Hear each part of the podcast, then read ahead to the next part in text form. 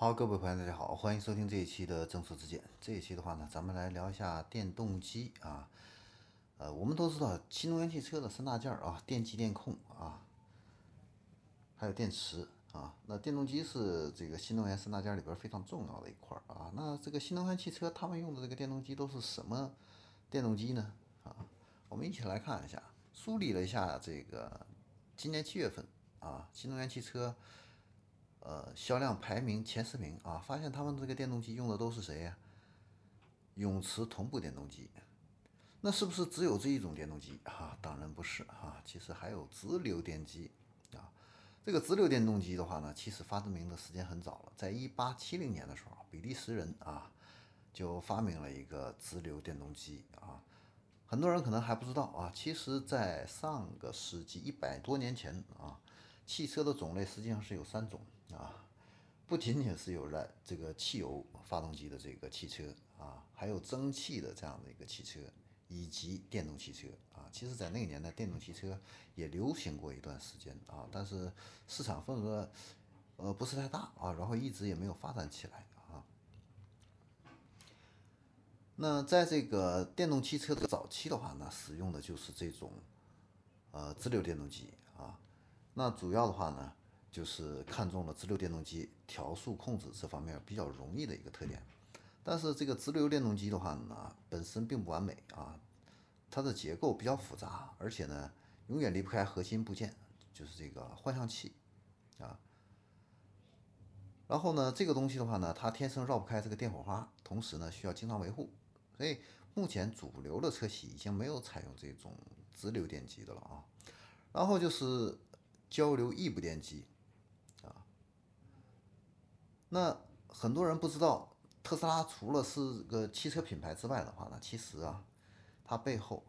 啊还有另外一个是一个伟大的工程师兼科技怪才，他叫特斯拉啊。那马斯克当时用这个特斯拉这个名字啊，其实也有纪念他的这样的一个意思啊。那这个发明家特斯拉啊，他发明了交流电。随着这个交流电取代了直流电，成为日常供电的一个标准制式之后的话呢，交流电机也兴起了。那这个交流电机的话呢，它的这个结构很简单啊，运行呢比较可靠耐用，正常使用几乎呢它是不会坏的啊。那随着这个变频技术不断的一个普及完善啊，变频再加上这个交流电机这个系统就开始崭露头角啊，本身极端优秀的可靠性啊。就让它在这个汽车上得到了一个运用啊，比如说啊，特斯拉啊，就是交流电机的一个典型代表。但你说这个交流电机它有没有缺点呢？它也有啊。那虽然它的这个最高效率很高，但是这个高效率区间呢却不广，而且呢体积比较大啊。在特定的转速情况下的话呢，效率很好，但是一旦偏离了这个最佳车速啊，它这个效率的话呢也会严重恶化啊。所以呢，使用这个交流电机的话呢，就意味着你需要一个非常强大的一个电控系统，啊，那特斯拉在电控系统这一块的话呢，是行业公认最好的了啊。那目前呢，交流异步电机这样的使用的企业有特斯拉啊，它的部分产品是用的这个交流异步电机，然后未来的 ES 八啊，还有这个大部分的新能源客车的话呢，用的是这个。交流的异步电机，那能不能绕开这个电控系统来造出效率更高的这个电动机呢？那很多企业啊也在思考这个问题，所以呢，永磁同步电机就问世了啊，这也是目前我们大部分车企都在用的啊。当然，这个永磁电机的话呢，它也不能够完全绕开这个电控系统啊，但是相比交流电机这个变频系统来说的话呢，要简单多了啊。这个高效率的范围呢也比较宽，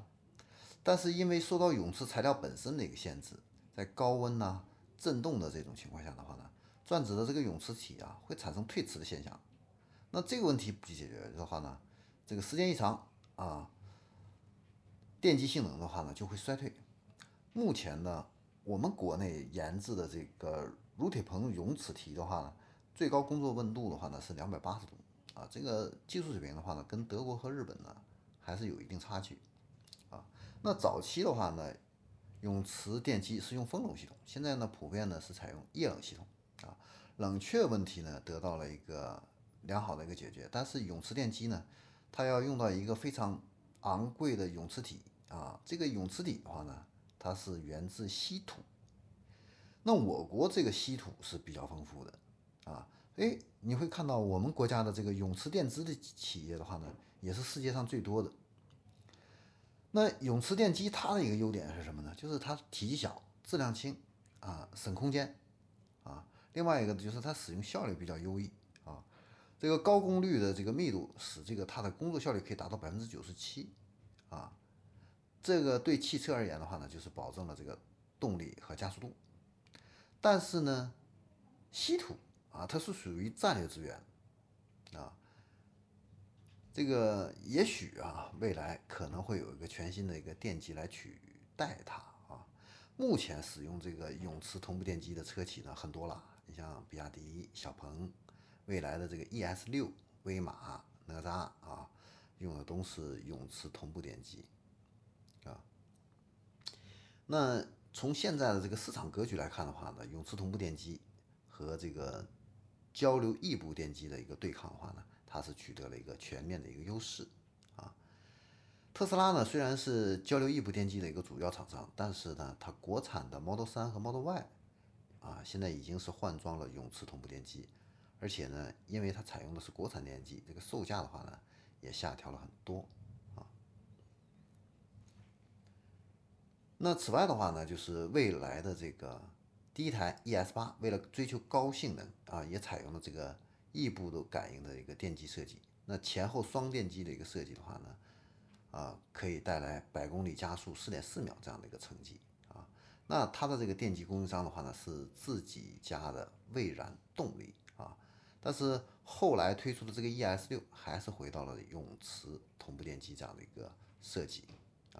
但是它在性能版里边啊。采用的还是交流异步感应电机加上永磁同步电机组合这样的一个方式，来兼顾高性能和续航里程啊。哎，我们可以看啊，未来很长的一段时间内，应该永磁同步电机的话啊，还是会继续统治整个新能源界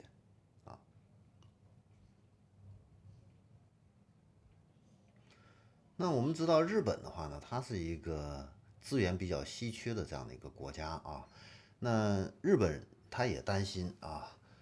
中国的话呢，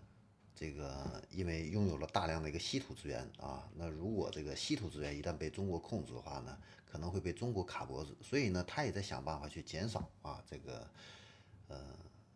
乳铁硼磁磁材啊这样的一个使用啊。那你像日本东芝在二零一六年的话呢，就开始尝试啊，用新的一个材料来。替替代这样的一个乳铁硼，那目前的话呢，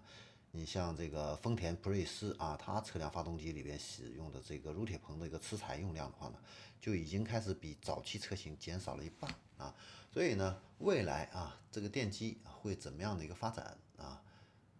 确实还不好说啊。短期之内的话呢，应该还是这个永磁同步电机会占一个统治地位啊。但是随着技术的一个发展，也许还会有新的。电机啊，出来进行这样的一个替代。好，这里是众说之见，我们这一期的话呢，就给大家分享到这里，我们下期再见。